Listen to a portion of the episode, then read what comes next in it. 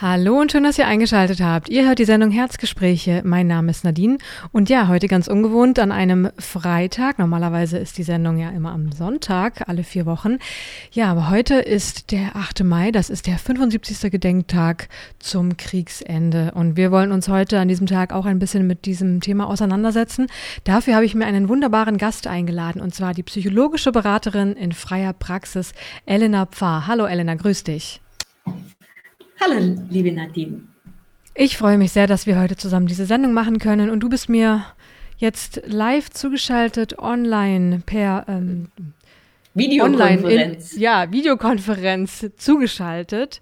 Ich freue mich sehr, dass es klappt. Und wir wollen heute etwas sprechen über Kriegstrauma, was ein sehr interessantes Thema ist und was vielleicht in unserer Gesellschaft bisher noch gar nicht so wahrgenommen wurde. Also es wurde in den letzten Jahren vielleicht immer mehr, aber ich glaube, bis vor einigen Jahren hat man sich gar nicht so damit auseinandergesetzt. Und das machen wir heute in unserer Sendung. Aber bevor es losgeht, vielleicht, Elena, möchtest du dich kurz vorstellen? Ich bin die Elena Pfarr und arbeite und lebe hier in Ulm.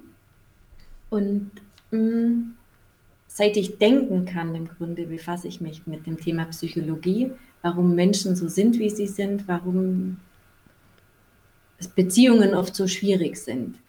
Und eigentlich wollte ich immer schon Psychologie studieren, aber das war damals einfach ganz komisch, weil das haben immer die, die irgendwie seltsam waren, haben Psychologie studiert. Deshalb habe ich erstmal was richtig Bodenständiges gemacht und habe BWL studiert. Und über die Zeit habe ich aber gemerkt, dass was mich da interessiert, ist immer alles, was in psychologische Richtung geht. Wie funktionieren Veränderungen? Warum sind Veränderungen schwierig im beruflichen Kontext? Was beschäftigt Menschen. Und habe dann im Personalbüro viel gearbeitet und habe, als ich in Erziehungszeit war mit unserem ersten Sohn, dann gemerkt, nein, ich mag eine psychologische Ausbildung machen. Und da kam ich auf die Logotherapie. Und die Logotherapie, der Begründer ist Viktor Frankl.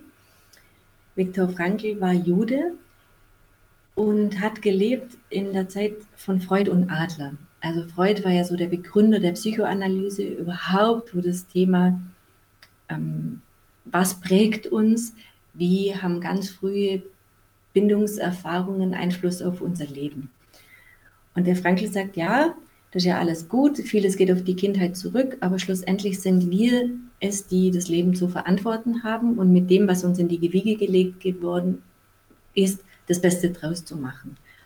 Und er hat seine seine Therapieform entwickelt und dann kam der Krieg und er kam auch ins Konzentrationslager.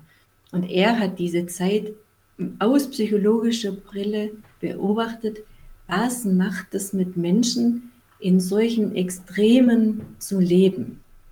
Und im Grunde seine Überlebensstrategie war, sich innerlich rauszunehmen und in einer, auf einer Metaebene das ganze Geschehen zu betrachten als die Befreiung von Auschwitz dann damals war, hat er, das war ziemlich am Anfang, dann innerhalb von einer Woche das Buch geschrieben, trotzdem Ja zum Leben sagen.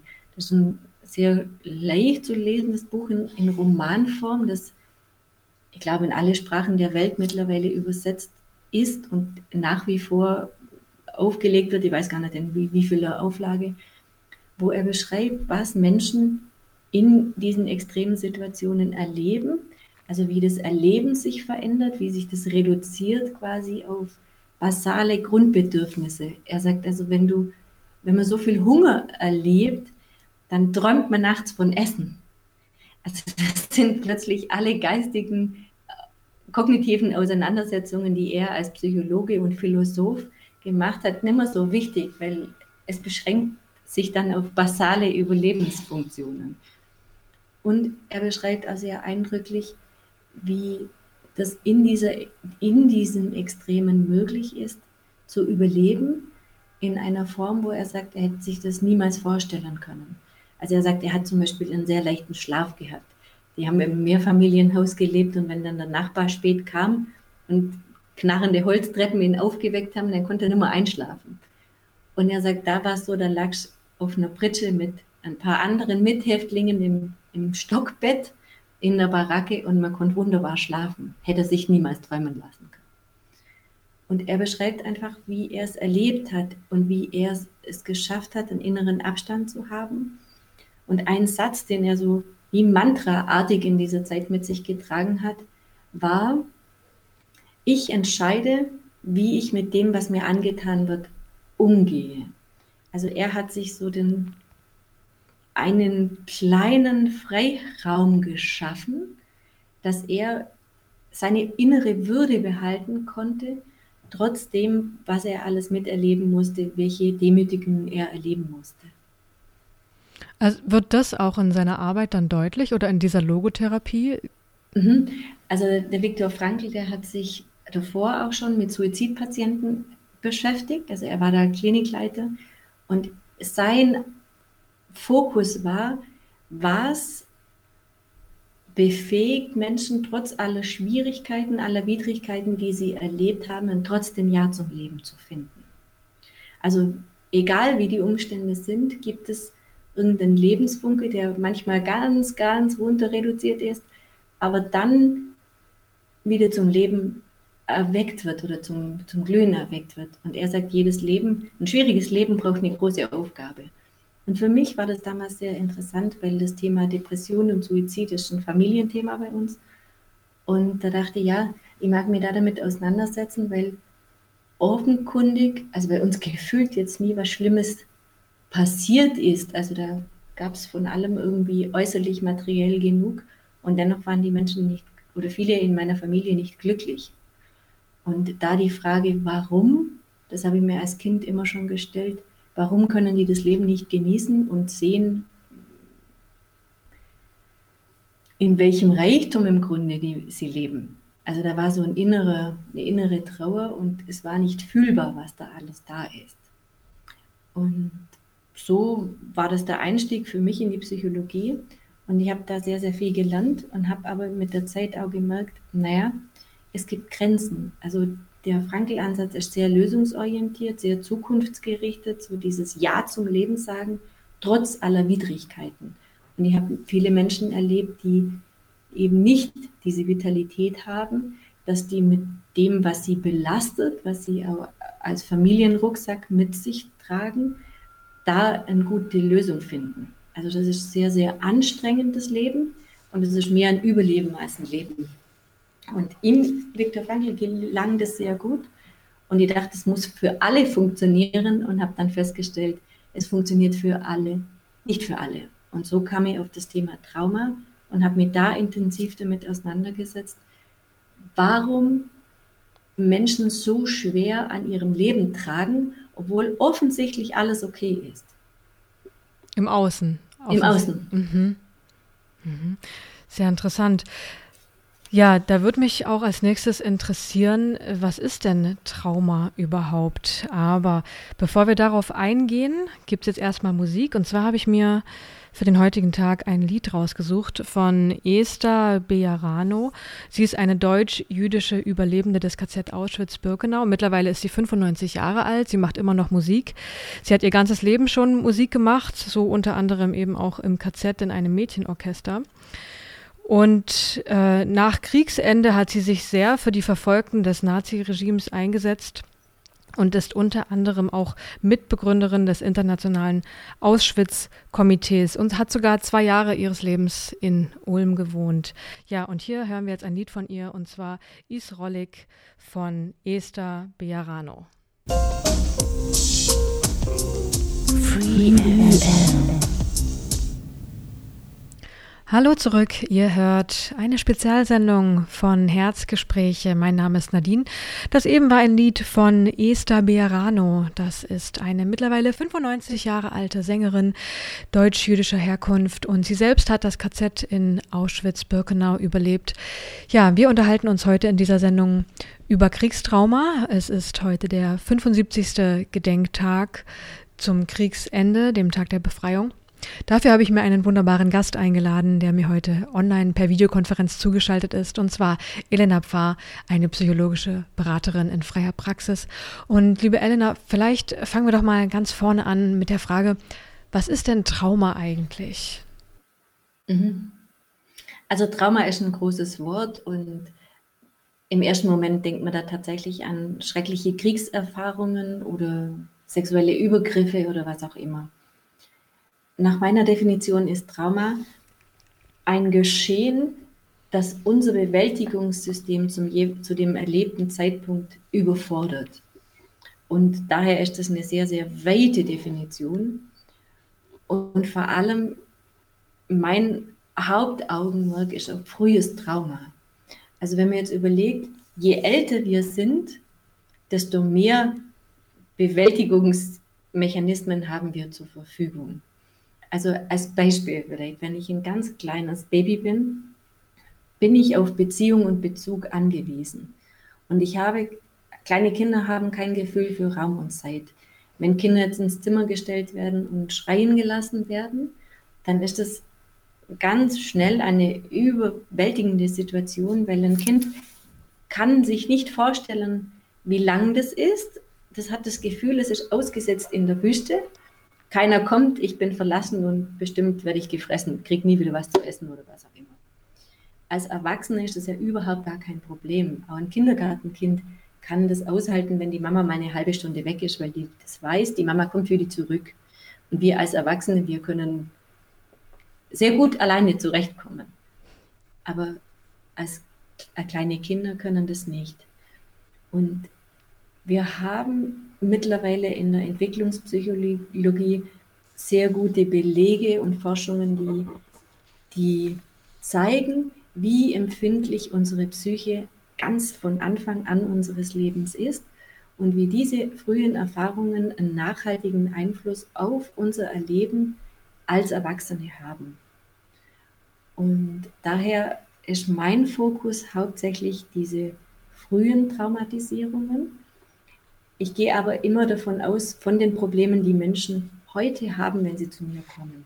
Also niemand kommt jetzt, also die allermeisten kommen in der Regel nicht wegen frühen Trauma, weil die, die erinnern sich daran nicht.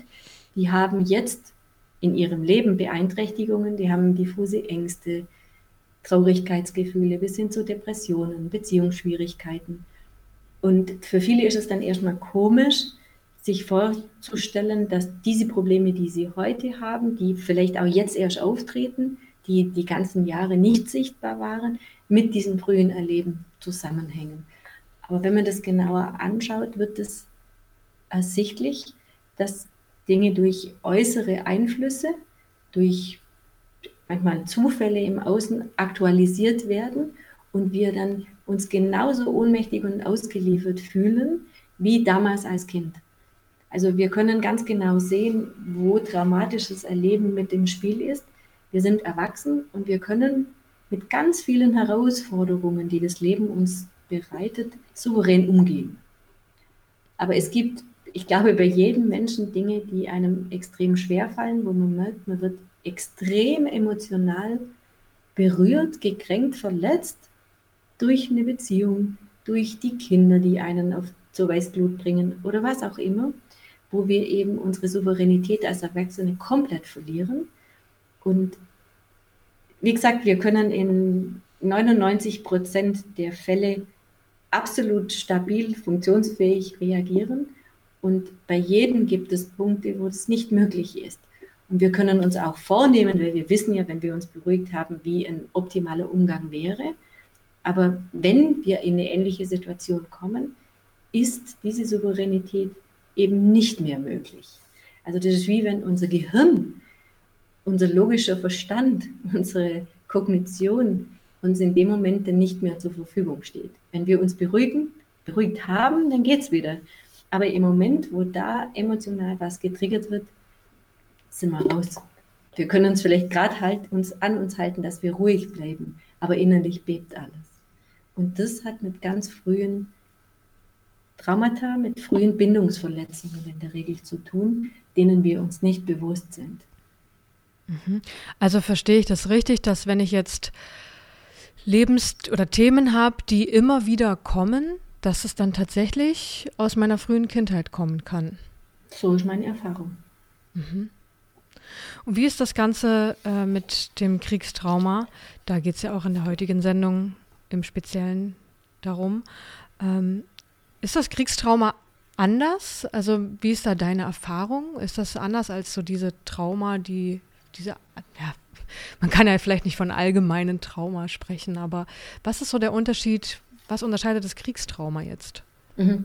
Also da vielleicht zu sagen, es gibt das Kriegstrauma, das Menschen erleben, die tatsächlich aktiv den Krieg erlebt haben.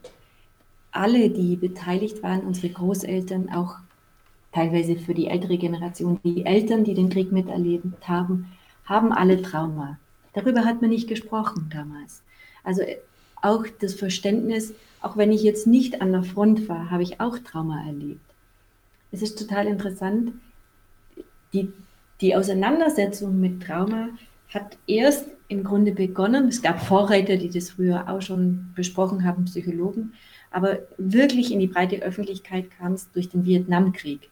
Also es gab Krieg nicht auf amerikanischem Boden, sondern in Vietnam. Und die Psychologen haben gemerkt, die Kriegsveteranen, die zurückkommen, haben massive Probleme, die sie mit ihren Methoden nicht behandeln können.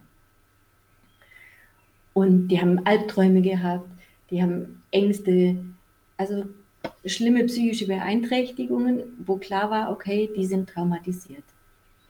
Und ein Pionier der Traumaarbeit ist der Bessel van Kolk und der beschreibt das wunderschön und sagt, ja, auch alle, die den, den Zweiten Weltkrieg erlebt haben, sind traumatisiert, die das miterlebt haben, die Bombennächte erlebt haben. Nur damals war das Kollektivtrauma. Und es gab, also man kann nicht ein ganzes Land auf die Couch setzen. Die Auseinandersetzung mit Trauma war damals, das einfach zu verdrängen. Und es gelang manchen, die, die waren in der Lage, das tatsächlich in eine Schublade zu packen, abzuschließen und ganz normal weiterzuleben. Und es gab aber auch viele, denen es nicht möglich war. Also ich bin dann auf dem Land groß geworden und ich erinnere mich, da gab es in jedem, in jeder Familie, in jedem Bauernhof gab es irgendeinen Onkel, der irgendwie einen Schaden hatte. Als Kind konnte man das nicht zuordnen. Ich weiß, ein Onkel, der lief immer im Luftgewehr durch die Gegend und hat immer bap, bap, bap, bap, bap gemacht. Und das war irgendwie normal, dass es da halt irgendwelche Bekloppten gibt. Ohne zu wissen, also für mich als Kind, dass das einfach Menschen waren, die mit diesen Erlebnissen und ihren Erfahrungen im Krieg nicht klargekommen sind.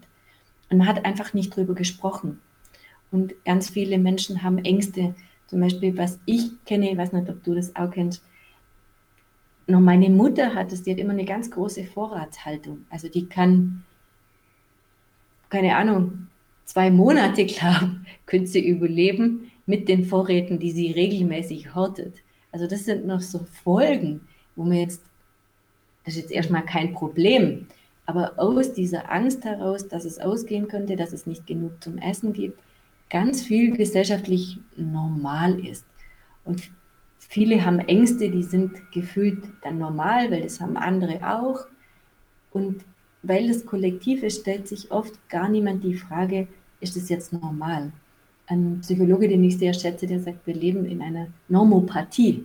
Also ganz vieles, was wir glauben, dass es normal ist, ist eigentlich nicht normal, nur weil das ganz viele so haben, ist es normal.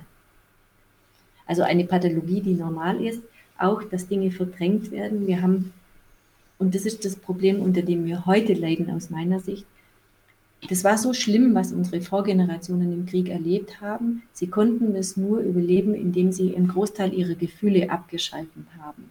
Also ich fühle nichts mehr. Ich kann dann funktionieren wie eine Maschine und kann Wiederaufbau leisten. Ich kann, kann mein Leben nach außen bewältigen. Und da geht es dann mit der, mit der Traumaweitergabe los. Also man, nennt das, man spricht dann von transgenerationaler Traumaweitergabe und die funktioniert auf zwei Ebenen. Einmal, dass wir als Kinder oder Enkelkinder mit diesen emotional abgeschalteten Eltern konfrontiert waren. Und Kinder sind Bindungswesen, die brauchen Beziehung, die brauchen emotionalen Kontakt. Und wenn wir Mütter, Väter haben, die funktionieren, dann haben wir einen ganz, ganz großen Mangel an Emotionalität. Wir werden äußerlich versorgt, das stimmt alles. Wir haben optimale Forderungen, wir haben schönes Essen, äh, wir haben gutes Essen, wir haben schöne Kleider. Es stimmt eigentlich alles nach außen und dennoch fühlen wir uns nicht gut. Mhm. Und ich glaube, die psychischen Probleme, die wir heute haben, ist eine Folge der Nicht-Auseinandersetzung mit den Kriegstraumata unserer Vorgenerationen. Die mhm. hatten die psychischen Probleme nicht, weil die haben das einfach ausgeschaltet. Die haben Wiederaufbau materiell geleistet. Und ich glaube, unsere Aufgabe ist es, emotionale Auseinandersetzung und wieder, also Auseinandersetzung mit vergrabenen Gefühlen. Wir sind Beziehungswesen und wir leiden darunter und diese Auseinandersetzung, glaube ich, ist unser Job der Nachgeneration. Es war nicht möglich. Also die Vorgenerationen, die konnten es nur mit diesem, mit diesem Abschaltmechanismus überleben. Mhm. Also das wäre auch eine Frage von mir gewesen. Was hat denn jetzt Kriegstrauma mit mir selbst zu tun? Ich als äh, dritte, Genera dritte Nachkriegsgeneration, aber wenn du das jetzt so erzählst, also das heißt, äh, Trauma kann weitergegeben werden mhm. und uns, die Generationen vor uns hatten nicht die Möglichkeit, sich damit auseinanderzusetzen, weil es ums Überleben ging. Also verstehe ich das richtig? Das war dann quasi wie so, also Verdrängen als Überlebensstrategie. Ganz genau. Und es gibt, das, das habe ich jetzt vorher vergessen, noch eben die zwei Komponenten. Einmal, dass wir über dieses, diese, diesen Mangel an emotionaler Bindung in dieses Traumageschehen kommen. Also ein Beispiel. Ein, ein Mann, der im Krieg war, hat ganz viel Stress erlebt. Und die haben, in der Regel haben die ein Problem mit Stress umzugehen. Also ganz viele der unserer Eltern berichten, dass die Väter unglaublich cholerisch waren.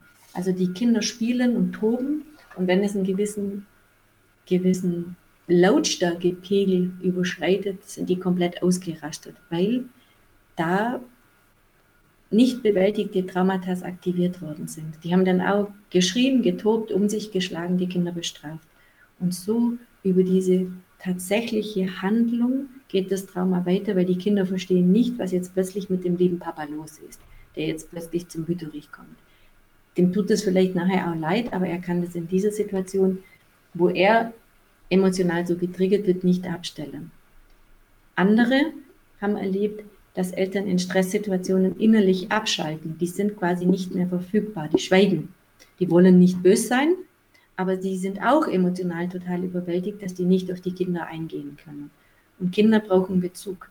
Und ich erlebe sogar, dass dieses Schweigen, dieser innere Rückzug für Kinder fast noch ein größeres Problem ist wie schlagende und schreiende Eltern. Weil da gibt es wenigstens noch ein Gegenüber, gegen, ein Gegenüber, von dem ich mich abgrenzen kann, der macht böse Dinge. Das kapiere ich als Kind irgendwann. Aber jemand, der sich innerlich zurückzieht, folgt, folgt das Kind in seinem Erleben, ich bin schlecht, ich habe irgendwas falsch gemacht, weil deshalb redet die Mama, der Papa nicht mehr, die haben mich nicht mehr lieb. Und dadurch wird über diese, diese verdrehten Bindungen das Trauma weitergegeben, weil die nicht in der, also die, die Eltern nicht in der Lage waren, das aufzuarbeiten und dann immer in einen falschen Film gerutscht sind. Und der zweite Punkt ist der, und das ist so ein bisschen, wird ein bisschen spooky. Das eine kann man ja sich nur gut vorstellen, weil das tatsächlich mit echtem Erleben zu tun hat, dass auch Erfahrungen Realbilder auf die Nachgeneration und manchmal oft überspringt es sogar eine Generation auf die Enkel übertragen werden. Also dass Enkel vom Krieg träumen, dass die Realbilder haben von Kriegssituationen. Da gab es jetzt auch einen, einen, Film, der in die Kinos kam und wegen Corona das verschoben worden ist. Der Krieg in mir, Sebastian Heinzel heißt der. Also es gibt viele Bücher, die sich damit auseinandergesetzt haben und ich erlebe, ich mache viele Vorträge auch zu dem Thema Kriegsenkel dass Menschen sagen, ich habe das noch nie irgendjemand erzählt. Eine Frau hat gesagt zum Beispiel, sie ist in Frankreich groß geworden, ihre Mutter hat auch gar keinen Krieg erlebt, die ist geboren 1950 oder so, als der Krieg schon zu Ende war. Sie war viel bei ihrer Großmutter und heute noch, wenn sie in der, wenn, also sie lebt in der Stadt, wenn ein Müllfahrzeug kommt oder ein großes Baufahrzeug, dann sieht sie schon, dass das ein Müllfahrzeug ist, aber ein inneres Bild von Panzern sieht sie und sie bekommt eine diffuse Panik. Sie hat im Kopf natürlich, dass das nicht stimmt, aber ihr ganzer Körper ist total in Alarmbereitschaft. Und Menschen, also das ist so verrückt, die glauben tatsächlich, sie dürfen da gar nicht drüber sprechen, weil das ist crazy. Also wenn sie jemandem das erzählen, kommen sie in die Psychiatrie. Und da hat die Sabine Bode ganz großartige Arbeit geleistet. Das ist eine Journalistin, die so um 2000 angefangen hat, Menschen zu interviewen, die ihre Geschichten erzählt haben. Und das finde ich auch ganz spannend. A, so spät. Und zweitens, also dass das so spät war, wo der Krieg ja schon so lange vorbei war. Und die ersten Bücher haben die Menschen anonym nur ihre Interviews gegeben. Also die haben nicht sich mit Klarnamen benannt. Und sie hat die Bücher dann vorgestellt und sie hat gemerkt, also die, die Kriegskinder, also die, die den Krieg als Kind erlebt haben, die waren gar nicht so wahnsinnig interessiert an diesen Büchern. Die Enkel, das waren die, die die Fragen gestellt haben. Die sagen also, meine Eltern, die reden überhaupt nicht, das ist ein Tabu, über den Krieg zu sprechen. Und die Enkel merken aber, es stimmt irgendwas nicht. Im Erleben der Eltern stimmt irgendwas nicht. Und plötzlich macht es für sie Sinn. Und dann hat sie die Kriegsenkel befragt. Und die waren dann auch bereit, mit ihren Klarnamen die Interviews zu geben, wie sie das erlebt haben als Kind mit diesen abgeschalteten oder aggressiven Eltern und das bisher nie darüber gesprochen haben und auch nie zuordnen konnten, weil A, es ihnen peinlich war oder B, sie von Freunden erlebt haben, da ist genau gleich, also Eltern sind wohl so. Auch so dieses, es war so normal. Und da gibt es mittlerweile sehr, sehr viele sehr gute Bücher, wo Menschen aus ihren Erfahrungen berichten, wo man sich wiederfinden kann. Und ich bin in der Praxis da damit konfrontiert worden, da hat jemand so diffuse Ängste gehabt. Und so kam ich auf das erste Buch zum Thema Kriegsenkel und ich lese das nur so. Und ich dachte, krass, was Menschen alles erleben können. Zum Glück habe ich das nicht erlebt. Also am, als ich am Ende von diesem Buch angekommen war, fiel mir es plötzlich von, wie Schuppen von den Augen. Moment, das betrifft dich gleichermaßen. Also alles, was in meiner Familie passiert ist, kann ich heute sehen, das ist eine Folge von dem, was die Kriegsgeneration erlebt hat. Aber für mich gab es diesen emotionalen Bezug überhaupt gar nicht. Also, Mai, man hat nicht drüber gesprochen, das ist so lang her. Und wenn man in der Schule, also so habe ich es erlebt, über Krieg gesprochen hat, war das auf so einer Metaebene. Da kann man auch vom, keiner, von den Ägyptern vom Römischen Reich, Zweiter Weltkrieg, das geht so in die gleiche Kategorie aber zu sehen, das hat mit unseren Beziehungserfahrungen, mit unseren Eltern, mit unseren Großeltern zu tun. Also der Krieg ist tatsächlich, also das Kriegstrauma ist mitten unter uns. Es ist nicht ein Kapitel in der Geschichte, das längst abgeschlossen ist. Also es klingt total interessant, aber es klingt auch genauso ja fast unglaublich, wenn man sich vorstellt, okay, ich kann ein Kriegstrauma haben, ein Nachkriegstrauma, obwohl ich selbst gar nicht im Krieg war. Und da kommt mir natürlich die Frage in den Kopf, wie kann denn das funktionieren? Wie, wie kann denn sowas weitergereicht werden? Also Trauma-Weitergabe. Und bevor wir auf diese Frage eingehen, würde ich vorschlagen, hören wir noch mal etwas Musik. Und für diesen Tag habe ich mir etwas ausgesucht, und zwar von Amit Weiner. Er ist Pianist und Komponist, geboren in Jerusalem. Er ist selbst auch die dritte Nachkriegsgeneration. Ein Teil seiner Familie, und zwar seines Großvaters Israel Weiner, wurde während des Naziregimes getötet. Und Amit Weiner hat ein Musikprojekt gestartet, das heißt Music in Times of Tragedy. Darin hat er Musikstücken neues Leben eingehaucht, und zwar ausschließlich Musikstücken von Komponisten, die während des Naziregimes ermordet wurden. Hier hören wir also ein Stück, das ist von Amit Weiner und nennt sich A New Dawn. Bis gleich.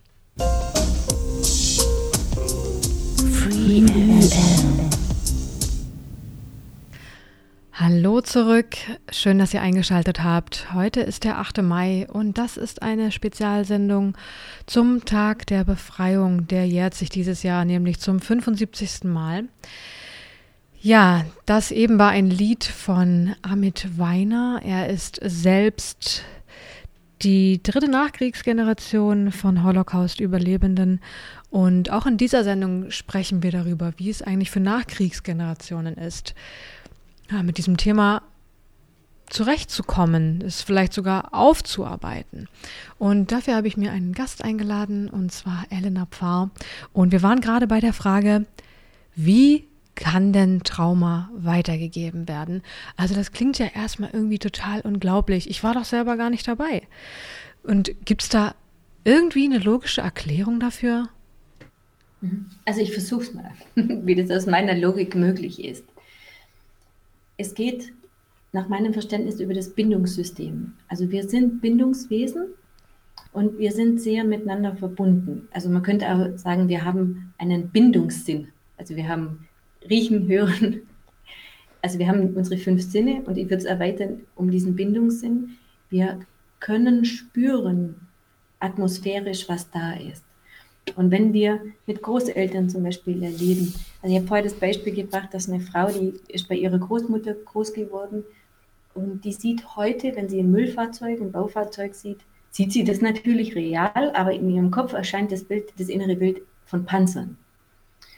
Und wenn die jetzt bei ihrer Oma war und die Oma hat den Krieg erlebt, die hat diese Panzerinvasionen erlebt, dann ist der Krieg zwar längst vorbei, aber sie hat diese inneren Bilder. Und wenn diese lauten Geräusche kommen, wird sofort die Angst aktiviert, die Angst vor diesen Panzern.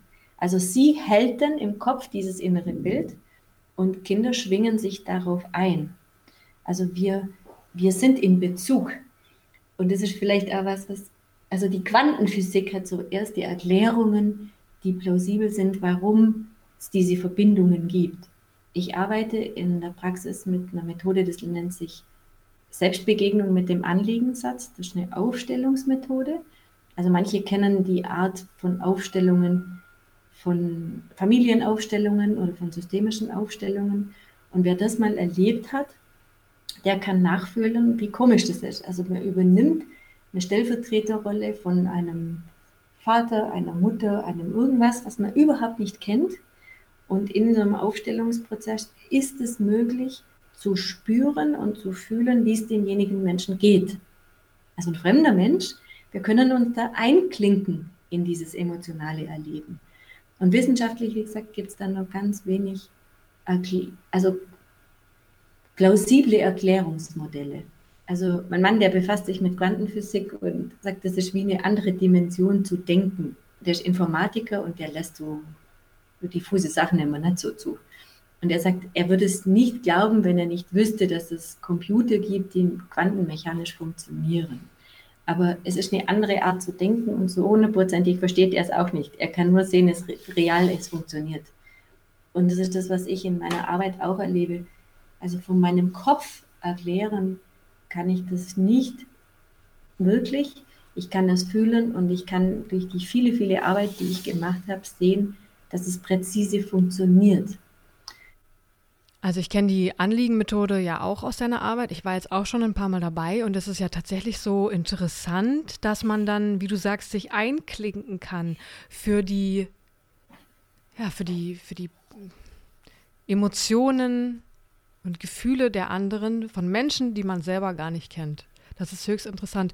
Aber mir kommt jetzt da so die Frage in den Sinn, das ist doch komisch, dass ich dann mich einklinken kann für Emotionen von Menschen, die ich gar nicht kenne. Aber mir fällt selber gar nicht auf, wo ich da vielleicht, wo mein Trauma da vielleicht sitzt. Also wie, wie kommt das eigentlich zustande? Das ist das Wesen von Trauma.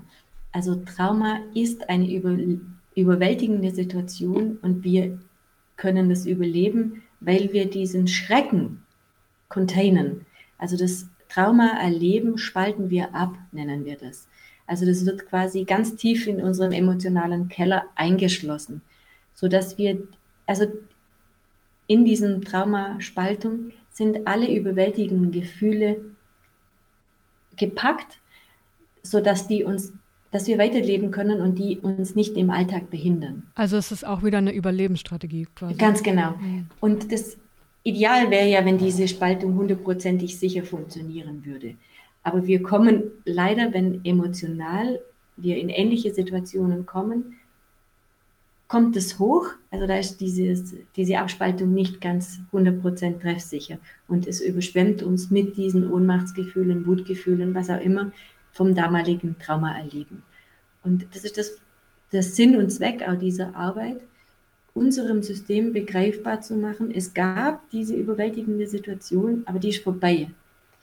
Weil evolutionär ist es sehr sinnvoll, dieser Traumamechanismus. Er schützt uns, indem er einfach ganz schnell auf Gefahrensituationen reagiert und wir mit Traumaerfahrungen viel vorsichtiger sind wie ohne diese Traumaerfahrung. Also unser System ist bemüht, uns zu schützen vor weiterer Gefahr und deshalb reagieren wir sofort in Alarmbereitschaft, obwohl jetzt, hier und heute die Gefahr verhältnismäßig überhaupt nicht existiert. Und lieber mal zu vorsichtig wie zu nachlässig. Also das ist wie so eine Alarmanlage, die sich dann irgendwann mal eingeschaltet hat und die funktioniert immer, obwohl vielleicht die Gefahr gar nicht mehr besteht. Ganz genau. Mhm. Und für, de, für das Tagbewusstsein ist die, die, diese Traumaerfahrung nicht zugänglich. Deshalb brauchen wir dann eine Unterstützung von außen, dass wir das zulassen, weil unser System sagt, Vorsicht, Vorsicht, gefährlich, das haben wir einmal schon fast nicht überlebt, damit setzen wir uns nicht auseinander. Wir können die Folgen, wir können Trauma nur an den Folgen erkennen und können sehen, hier reagiere ich total überschießend, absolut nicht rational, aber ich erinnere mich nicht warum, weil die Erfahrung ist uns nicht zugänglich. Also, und da, daher machen wir diese Arbeit, weil in diesem geschützten Rahmen mit dieser Sicherheit, dass da jemand da ist, der uns hält, lässt unser System das zu, dorthin zu schauen, damit diese alte Schreckenserfahrung quasi eine Zuordnung bekommt und uns künftig unser künftiges Erleben nicht mehr so negativ beeinflusst. Also verstehe ich das dann richtig, dass wenn ich so Handlungen habe in meinem Leben oder so Verhaltensweisen in meinem Leben, die in bestimmten Situationen immer wieder auftauchen, dass das ein Anzeichen für Trauma sein kann. Also jetzt beispielsweise, ich ähm, reg mich immer wieder auf über, über so eine ganz bestimmte Situation und ich weiß das auch und ich mag das überhaupt gar nicht, wie ich darauf reagiere. Und ich will das eigentlich ändern, aber das ist wie so ein Automatismus, wie so ein Knopf, der gedrückt wird und ich habe so gar keine richtige Kontrolle. Und das kann dann schon ein Hinweis darauf sein, dass da so ein Trauma unten drunter liegt. Ganz genau. Und da brauchen wir nach meinem Verständnis eine Übersetzungshilfe, weil wir keinen Zugang haben. Wir können die Folgen sehen, aber wir, wir kriegen den Zugang nicht, wo es angefangen hat. Und mit dieser Methode gibt es die Möglichkeit, da an den Ursprung zu kommen, um zu schauen, was ist da passiert, was habe ich da erlebt, dass ich genau mit diesen Schutzmechanismen reagiere heute. Mhm. Ja, und also das geht dann auch aufzulösen, oder? Also das ist nicht, man ist jetzt nicht für immer in dieser emotionalen Dauerschleife gefangen. Dauerschleife gefangen, ja, tatsächlich. Ich meine, ich kenne das selber von äh, Gesprächen mit Verwandten oder Bekannten. Da wird das als ganz normal angesehen, ja, man ist halt so. Ja, man ist halt traurig oder man ist halt depressiv oder aber das ist ja nicht normal. Oder das, cholerisch. Oder cholerisch, ja, der ist halt so. Aber mhm. eigentlich, wenn ich das jetzt so höre, was du erzählst, scheint das ja eine Folge von Trauma zu sein. Und das kann man auflösen mit bestimmten Methoden, mit ähm, bestimmten Behandlungsformen. Und dann kann man auch ein, ein ja, normales, will ich jetzt nicht sagen, aber ein, ein gesundes Leben führen. Mhm. Also wir nennen es Trauma-Integration, das Integrieren, weil wir machen das Trauma ja nicht weg. Das Trauma ähm, hat stattgefunden. Was wir mit dieser Arbeit machen, ist, dass das, die Traumaerfahrung Teil unserer bewussten Lebensrealität werden darf. Weil wir haben es als Realität erlebt, aber wir haben es abgespalten und wir, unser Organismus braucht auch ganz viel Energie quasi, hm. das zu containen und dass es nicht an die Oberfläche kommt. Also es ist sogar so, wenn wir das integrieren, setzt es Energie frei also die vorher für, den, für, die, für die Deckelung notwendig war. Und wir reagieren nicht mehr in diesen Mustern. Und also ich mache die Erfahrung täglich, dass Menschen sagen plötzlich, ich warte darauf, dass ich jetzt wieder ausflippe oder dass ich gekränkt in Tränen ausbreche, weil ich das kenne. Das ist wie so ein Automatismus, wie ich reagiere in Stresssituationen. und ich spüre, das kommt nicht. Und alle wundern sich schon, weil die kennen mich genau so. Und das verändert sich. Also das ist nicht ein bewusstes Tun, sondern tatsächlich, dass eine Befriedung innerlich stattfindet. Hm. Ja, das wäre jetzt auch meine Frage gewesen, weil wenn mein Unterbewusstsein Trauma verdrängt, hat es ja einen Grund dafür. Und dann würde ich mir denken, ja, warum soll ich das dann rauslassen? Oder beziehungsweise, warum sollte ich die Tür aufmachen? Es hat es doch ganz schon genau. aus einem ganz guten Grund verdrängt. Aber es scheint ja so, als würde dann ja eine Erleichterung stattfinden eigentlich, dass es endlich mal an die Oberfläche kommt. Ja. Es hat aber auch einen sehr guten Grund, warum wir das nicht wollen, warum wir das scheuen. Weil Trauma erleben hat immer mit emotionale Überwältigung zu tun. Und so wie wir das vorher bei dem Kriegstrauma beschrieben haben, Trauma überleben heißt Gefühle abschalten. Und es ist sicher, wenn wir diesen, diese Gefühle wieder zulassen, steht uns Lebensqualität zur Verfügung, aber wir spüren auch schmerzhafte Emotionen und dafür haben wir Angst. Und deshalb wird es durch diese Arbeit in kleinen Dosen möglich zu fühlen und man erlebt es immer wieder, dass Menschen sagen, ah, ich weiß gar nicht so recht, ob ich, mich, ob ich überhaupt fühlen mag. Fühlen, das weiß ich, das ist gefährlich. Lieber laufe ich so abgeschalten durch die Gegend, das, da spüre ich, da habe ich ganz viele Lebensqualitätseinbußen, aber ich kann funktionieren und ich weiß noch nicht so recht, ob ich diese Sache traue. Und wenn langsam die Erfahrung gemacht wird, okay, das ist mal schmerzhaft, das zu fühlen, ich werde auch traurig sein, aber das hört auf, wir haben Angst, in Trauer und Schmerz zu zerfließen. Also manche Menschen sagen, ich glaube, wenn ich da anfange, dann, dann komme ich auf ein Meer von Tränen, das niemals endet. Und wenn die die Erfahrung machen, das ist schmerzhaft, ja, aber das hört auf und dahinter steckt so viel Lebendigkeit, so viel Freude, zu die ich vorher auch keinen Zugang hatte, weil durch das Abschneiden von Emotionen waren die positiven wie die negativen weggeschalten. Man geht dann wie so gedämpft durchs Leben. Mhm. Und da beobachte ich für mich selber und einfach auch in der Praxis Menschen, die Lust bekommen auf mehr Lebendigkeit. Und die sind auch bereit, in Kauf zu nehmen, dass Lebendigkeit den Preis hat, auch negative und also schmerzhafte Emotionen zuzulassen.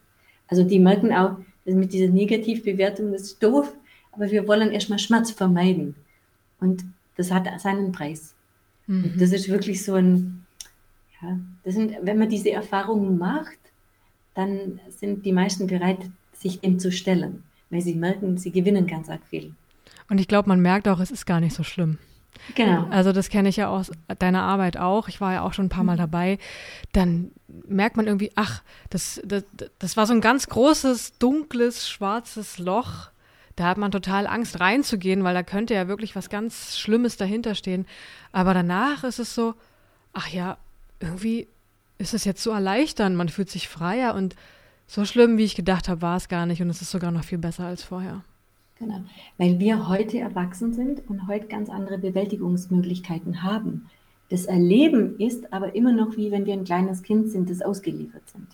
Und heute als Erwachsene können wir das anschauen und können quasi diesen Anteil trösten und sagen, gut, die Gefahr ist vorbei, ich sehe dich. Mhm. Wir haben ganz anderes ein ganz anderes emotionales Repertoire heute. Aber Trauma bedingt eben, dass Trauma ist zum Zeitpunkt des Entstehens stehen geblieben und es glaubt tatsächlich nur die Möglichkeiten zu haben, die das damals hatte. Und das stimmt nicht. Mhm. Ich würde gerne noch auf unsere Gesellschaft eingehen und unseren gesellschaftlichen Umgang mhm. mit Kriegstrauma, mit Schuld. Äh, bevor wir das machen, würde ich aber gerne noch ein Lied spielen, das ich mir rausgesucht habe. Und zwar von Max Rabe, vielleicht einigen da draußen ein Begriff. Er ist äh, gebürtig aus Lünen und bereist mit seinem Orchester die ganze Welt. 2010 hat er ein Album veröffentlicht mit Liedern ausschließlich von jüdischen Musikern komponiert. Zum Beispiel von Fritz Rotter oder Walter Jurmann. Und wir hören jetzt ein Lied das interpretiert wurde von Max Rabe und zwar irgendwo auf der Welt. Bis gleich. FM. Das war das Lied Irgendwo auf der Welt, interpretiert und gesungen von Max Rabe, geschrieben von Werner Richard Heimann, ein jüdischer Komponist, der zu Zeiten des Naziregimes gelebt hat und verfolgt wurde. Max Rabe hat vor gut zehn Jahren ein Album rausgebracht, das nennt sich Übers Meer. Und da hat er Musikstücke aufgenommen, die ausschließlich von jüdischen Komponisten und Interpreten sind. In dieser Sendung heute zum 8. Mai, das ist der 75. Gedenktag zum Kriegsende oder auch Tag der Befreiung, unterhalte ich mich mit meinem wunderbaren Gast Elena Pfarr und wir wollen so ein bisschen ah, der Frage nachgehen, was ist Kriegstrauma, was ist Nachkriegstrauma? Und wir haben schon einige Sachen besprochen, und ja, was mich jetzt noch interessiert ist, wie geht eigentlich unsere Gesellschaft damit um? Und da habe ich was ganz Interessantes gefunden, und zwar bei meiner Recherche zum 8. Mai habe ich gesehen, dass die Bundesrepublik Deutschland ganz lang keinen Bezugspunkt in ihrer Erinnerungspolitik zum 8. Mai hatte. Also ganz lang wurde es gar nicht thematisiert. Erst unter der Bundesregierung von Willy Brandt 1970, also 25 Jahre nach Kriegsende, wurde zum ersten Mal eine erste offizielle Regierungserklärung anlässlich des 25. Jahrestag abgegeben. Das hat damals die CDU versucht zu verhindern mit den Worten Niederlagen feiert man nicht und Schande und Schuld verdienen keine Würdigung. Und das ist sehr interessant. Ich glaube, Schande und Schuld ist ein ganz großes Thema auch im Nachkriegs Trauma. Und äh, wie gehen wir als Gesellschaft damit um, Elena? Sind wir eigentlich dabei, das aufzuarbeiten? Aus meiner Sicht nicht. Also es findet auf einer Metaebene statt.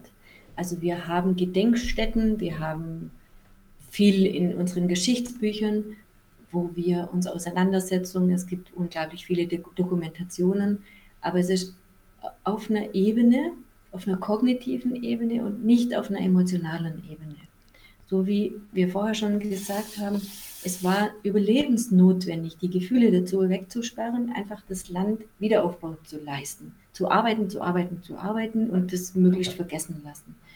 Und die, die schlimmen Erfahrungen, die individuell Menschen gemacht haben, und die sind ja vielfältig. Also da haben wir die jüdischen Familien, die den Holocaust erlebt haben, die schreckliche Verluste erlebt haben. Dann haben wir ganz viele Kriegs, äh, ganz viele Flüchtlingsschicksale, wo Menschen schreckliche Dinge auf der Flucht erlebt haben. Dann hat in Familien ganz viel, ganz viel Schuldthemen auch, also wo, wo wirklich die Großeltern sich schuldig gemacht haben, weil die aktiv im Nationalsozialismus waren.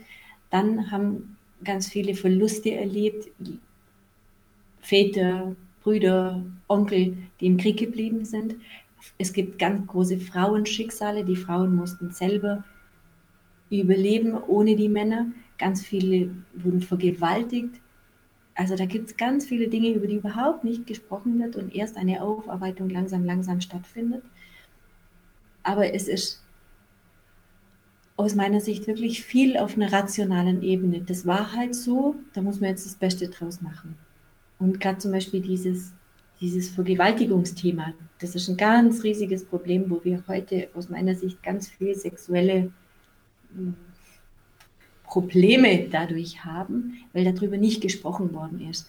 Da gibt es auch, vor einigen Jahren kam da ein, ein, Buch dazu raus, eine Frau aus Berlin, die in den Besatzungszonen haben da ganz schlimme Dinge erlebt und es war ein Tabu darüber zu sprechen.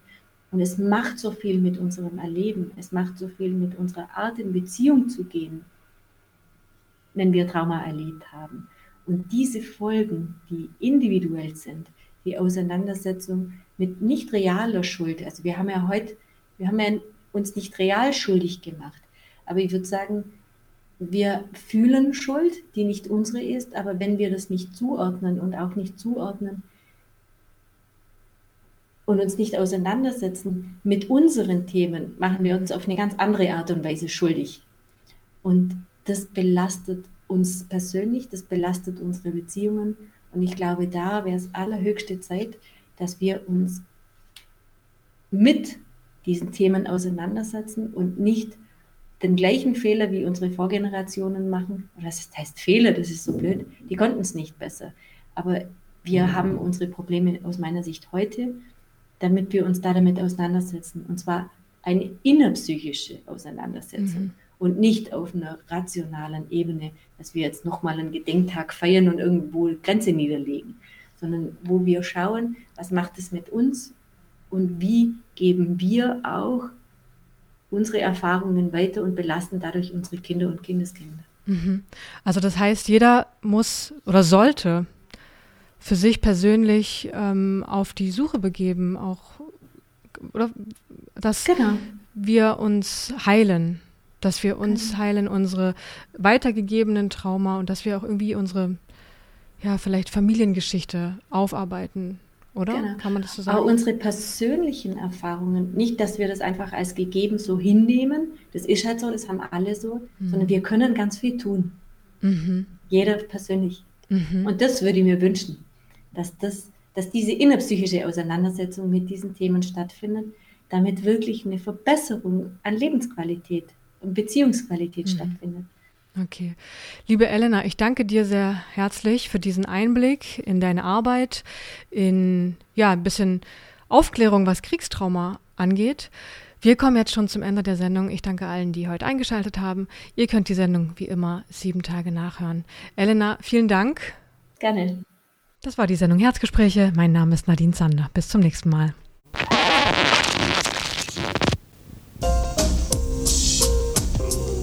Free